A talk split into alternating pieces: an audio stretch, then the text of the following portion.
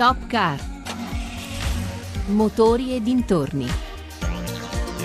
Buongiorno da Sandro Marini, buongiorno e benvenuti a questa nuova puntata di Top Car Motori e dintorni. The winner is the Volvo XC40.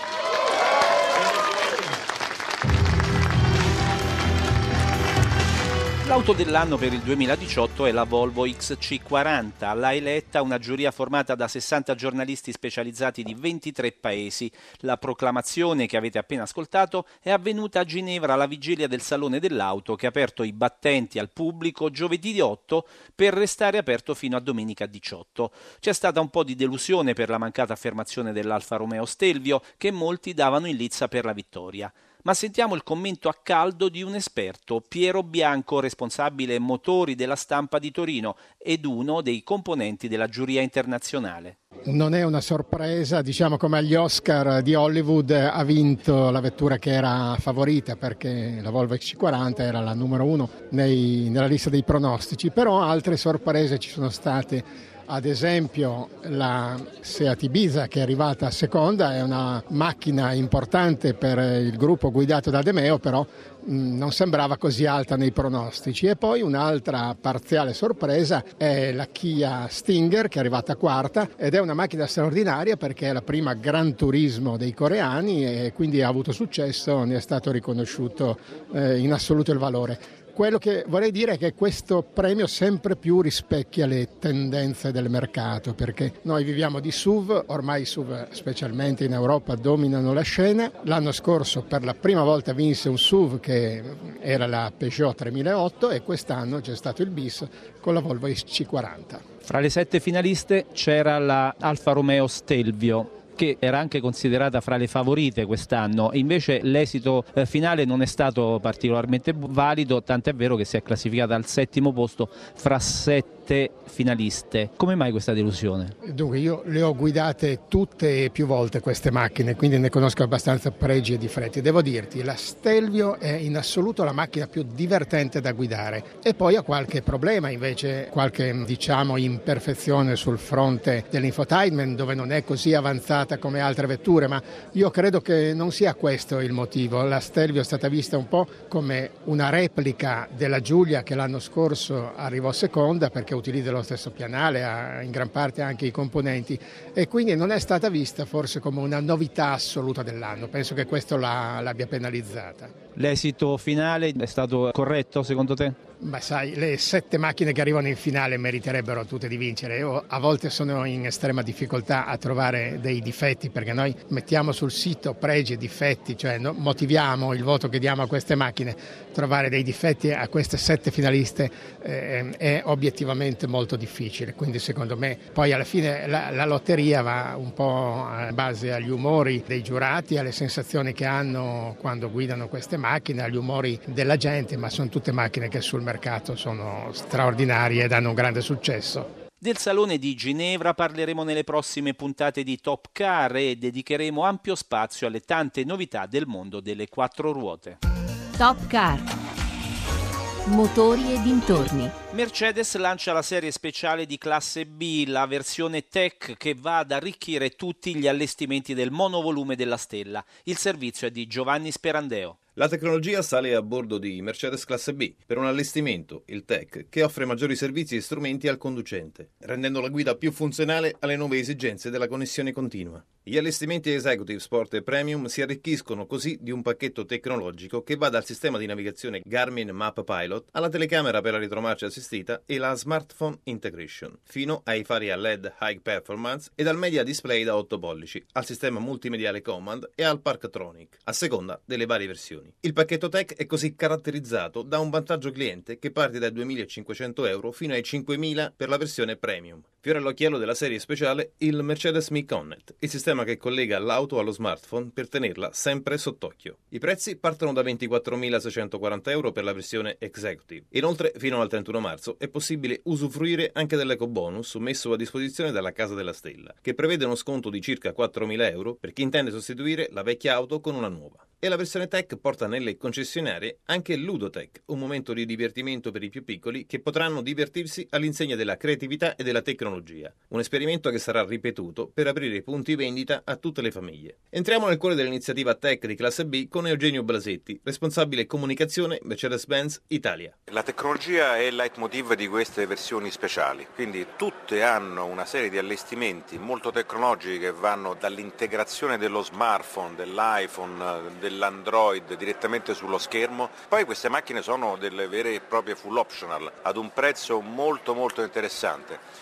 e questa è un'offerta che non è soltanto per le mamme o per i papà interessati alla classe B, ma l'abbiamo fatto anche per i ragazzi, perché insegniamo e facciamo provare la tecnologia anche ai bambini più piccoli, quindi sia dall'età prescolare fino ai bambini delle scuole medie o del liceo, con elementi di altissima tecnologia, quindi se verranno si divertiranno moltissimo con piccoli robot e saranno in grado anche loro di creare degli elementi per farli funzionare e provare diciamo, sulla loro pelle che cosa significa oggi la tecnologia non soltanto in automobile ma nella vita di tutti i giorni.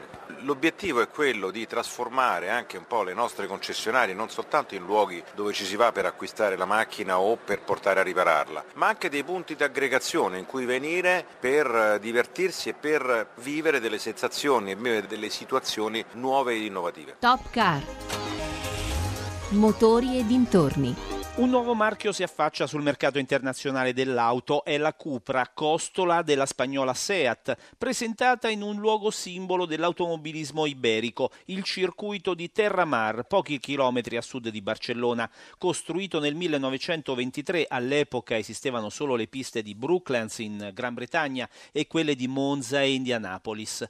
Qui si svolse il primo Gran Premio di Formula 1 della Spagna. Ora è in disuso, ma le sue curve paraboliche conservano hanno ancora un grande fascino. Insomma è qui che Seat ha tenuto a battesimo il nuovo marchio e il suo logo, due C incrociate stilizzate, impiegato finora nelle vetture sportive della casa di Barcellona, ma che da ora in avanti contrassegnerà una nuova gamma di auto pensate per una clientela giovane e sportiva. Quali sono i motivi di questa decisione? Il presidente di Seat, Luca De Meo. Ah, c'è un uh, motivo di business perché ovviamente questo ci darà l'opportunità di vendere prodotti più alto di gamma. Crediamo anche che ci potrà aiutare ad attrarre una clientela che normalmente non guarderebbe a Seat e, e, credo che sarà uno strumento di conquista di altri clienti che potremo, possiamo portare nella marca. Eh, l'opportunità anche di utilizzare questo tipo di prodotti per poter introdurre della tecnologia eh, nuova dal, dagli ibridi all'elettrici alla connettività che magari su vetture di prezzo molto più basso è, è più difficile all'inizio perlomeno introdurre. Per, quindi per una serie di motivi abbiamo preso questa decisione. Ecco, che tipo di vetture produrrete? La maggior parte sarà basata su sul, sui modelli di Seat, dalla, dalla, Leon, avete visto oggi la Teca, quindi la base sono i modelli di Seat, però lasciamo dire, spazio alla creatività, all'immaginazione, magari tra qualche anno potremmo immaginarci dei prodotti che siano specifici, però per il momento sono basati sui modelli di Seat. Il listino prezzi non è stato ancora comunicato, ma orientativamente in che fascia di prezzo si potranno collocare queste vetture? Beh, si collocheranno a parità di prestazioni e equipaggiamenti tra le, le marche di volume classiche e le marche premium. Ci teniamo anche a mantenere una proposta conveniente che è tipica dell'offerta di Seat anche a questo livello di gamma. Voi fate questa presentazione e sullo sfondo ci sono dei buoni risultati ottenuti da Seat nel 2017. Sì, abbiamo avuto probabilmente uno dei migliori anni della nostra storia, adesso annunceremo i risultati del 22, eh, però Seat è una marca che cresce ormai da 5 anni, è una delle marche che cresce di più in Europa, la cosa ci sta dando grosse soddisfazioni a livello finanziario e questo ci dà anche coraggio e possibilità di investire in questo tipo di progetti.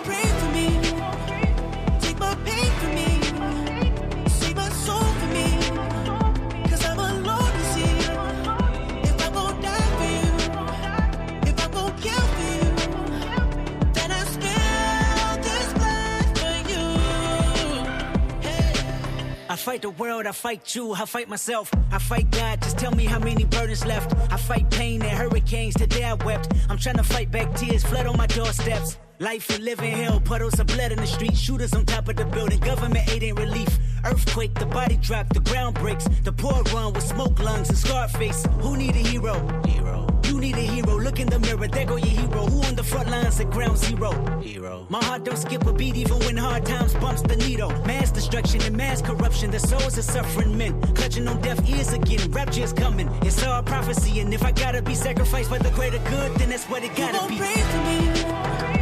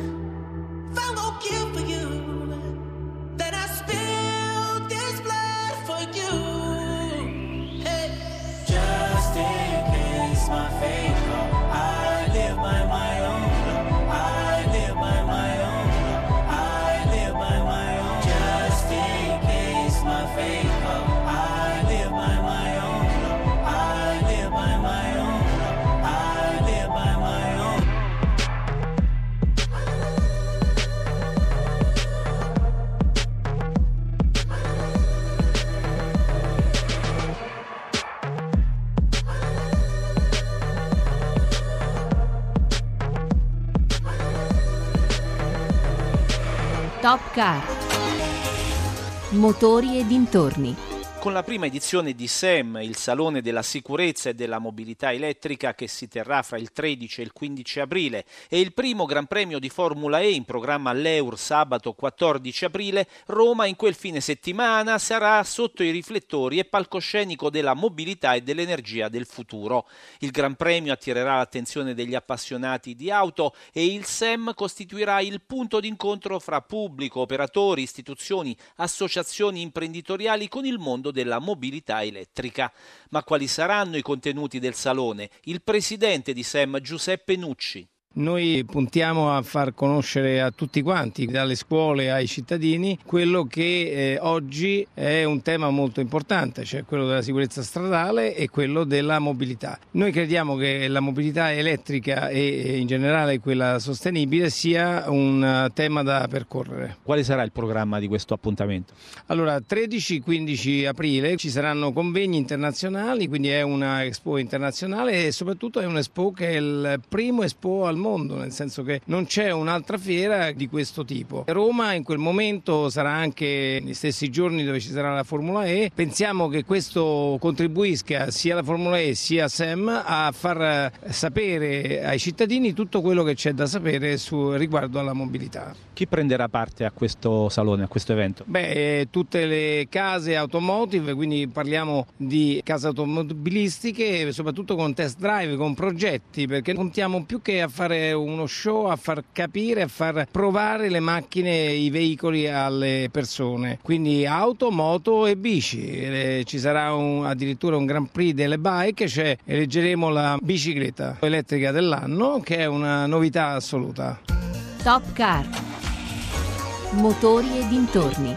L'ANCMA, l'associazione dei produttori di cicli e motocicli aderente a Confindustria, insieme a Legambiente, ha redatto l'osservatorio nazionale Focus 2R, un report sulla mobilità cittadina di chi usa le due ruote. Vediamo il risultato di questa istantanea con il presidente di ANCMA, Andrea Dell'Orto. È un momento molto particolare e importante perché sicuramente la mobilità è un punto critico nel nostro paese e le due ruote possono giocare un ruolo importante per vari motivi. Uno per il fatto che sicuramente possono contribuire in maniera positiva alle emissioni e il secondo anche per lo snellimento, perché sicuramente i tempi di percorrenza con le due ruote si accorsano e anche i tempi di trovare parcheggio. Il punto poi importante è trovare una tutela, perché chi va sulle due ruote ovviamente è più esposto che chi va sulle quattro, quindi si sta lavorando un po' in questa direzione. Noi come ANCMA, avendo un po' la leadership di questo discorso, ovviamente stiamo cercando di lavorare su un piano di mobilità allargato, abbiamo partecipato alla stesura anche della riforma del codice della strada in cui si andavano a introdurre da un lato le tele a chi guida le due ruote, ma dall'altro anche a livello infrastrutturale, con i guardrail e tutta una serie di infrastrutture che andrebbero fatte per dare sicurezza a chi viaggia sulle due ruote. Questa riforma purtroppo non è stata approvata dal governo e quindi ci aspettiamo che chi andrà al governo riprenderà da dove siamo arrivati e vada avanti nell'approvazione. Quindi questo è sicuramente un tema importante, come è importante tutta la parte anche delle due ruote sulla mobilità legata ai veicoli elettrici, che sicuramente è in fortissima espansione non solo per la parte moto ma anche per la parte bici, perché sulla parte bici elettrica eh, il 2017 è stato un anno record in cui ci sono vendute quasi 130.000 bici elettriche a pedalata assistita, che su un milione e mezzo di bici venduti è veramente un numero importante. Quindi questi sono un po' i temi e peraltro che poi hanno una ricaduta sull'industria delle due ruote e anche delle biciclette che è un'industria sicuramente molto eh, importante, neanche tantissimo di nicchia perché comunque ha un alto valore aggiunto e soprattutto un'industria manifatturiera, quindi importante per il nostro paese.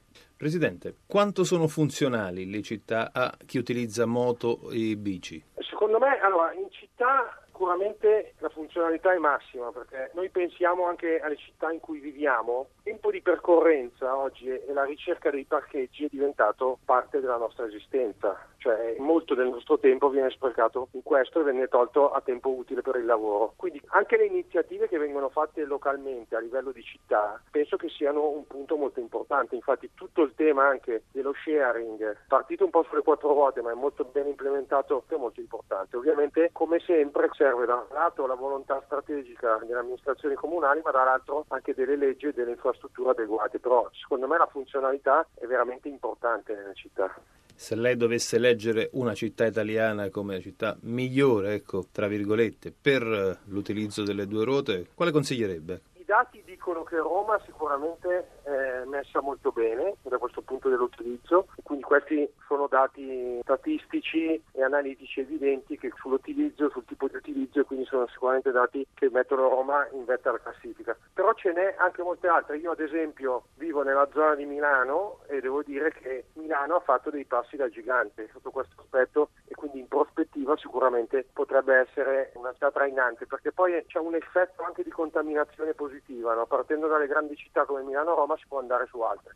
Chiudiamo con eh, i miglioramenti che si possono avere alla mobilità su due ruote. I miglioramenti sono diversi, allora c'è un problema che riguarda la tutela chi usa le due ruote. La tutela riguarda due aspetti. Uno, la sicurezza, quindi vuol dire tutti gli strumenti dell'individuo che guida, quindi gli strumenti che mettono in sicurezza chi va a guidare le due ruote, quindi non solo gli strumenti su veicolo che sono molto ben sviluppati perché dall'ABS a molti altri, ma anche gli strumenti di quello che uno indossa, quindi delle protezioni varie che sono sicuramente migliorate e migliorabili. E poi c'è un grosso tema di infrastrutture, perché eh, molte strade non sono messe in sicurezza per guidare con le due ruote, c'è tutto un problema dei guardrail che è stato molto discusso e dibattuto e che quindi richiede anche degli investimenti e c'è tutto poi un problema di corsie preferenziali che andrebbero gestite in un certo modo. È ovvio che essendo un tema infrastrutturale e quindi di miglioramento richiede un'opera governativa e degli investimenti abbastanza importanti. E siamo arrivati al termine di Top Car Motori e dintorni in regia Mauro Convertito. Potete riascoltarci sul sito www.raiplayradio.it oppure con l'app RaiPlay Radio. Per contattarci l'indirizzo mail è topcar@rai.it. Da Sandro Marini un cordiale saluto e buona giornata con i programmi di Radio 1 Rai. Come mai sono venuto stasera? Bella domanda. Se ti dicessi che mi manca il tuo cane, ci crederesti che in cucina tutto tranne che il sale me lo daresti. C'ho una spina in gola che mi fa male, fa male, fa male. Fammi un'altra domanda, che non riesco a parlare.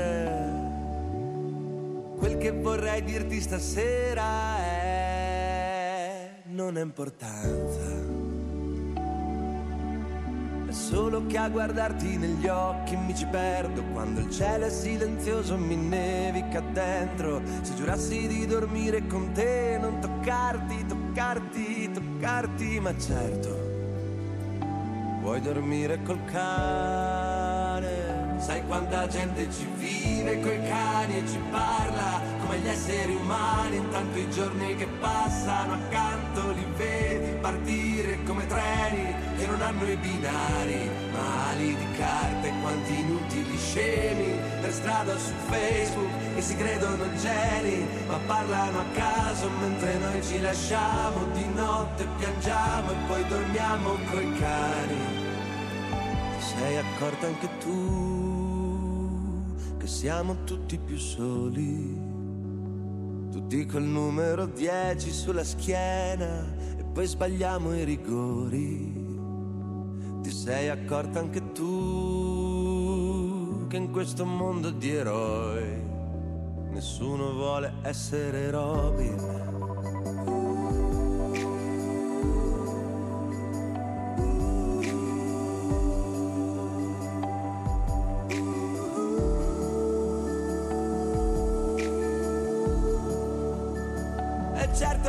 Proprio strana la vita, ci somiglia, è una sala d'aspetto affollata e di provincia. C'è un bambino di fianco all'entrata che mi guarda e mi chiede perché.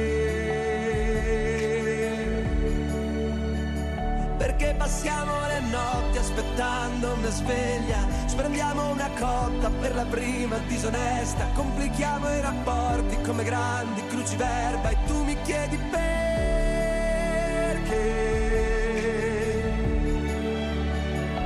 Fammi un'altra domanda che non riesco a parlare.